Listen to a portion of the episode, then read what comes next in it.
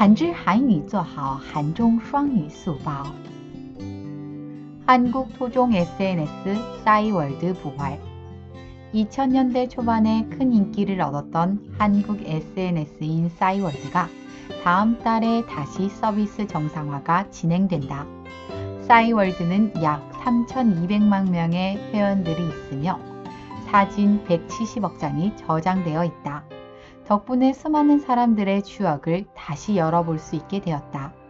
레트로 열풍과 함께 추억의 콘텐츠인 싸이월드의 미니 홈피도 다시 인기를 얻어 전성기로 돌아갈지 기대가 된다.